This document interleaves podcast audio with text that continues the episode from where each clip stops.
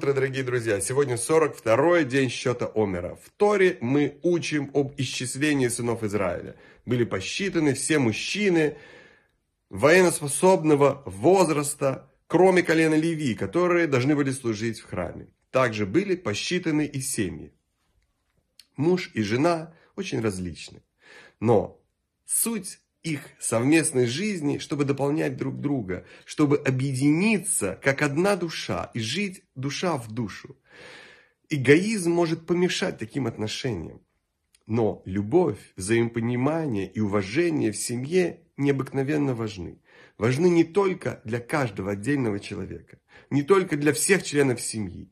Важны для всего мира, важны для всего нашего сообщества, потому что любовь, мир и согласие в семье приносят свет и объединяют нас, весь еврейский народ, Тору и Всевышнего вместе.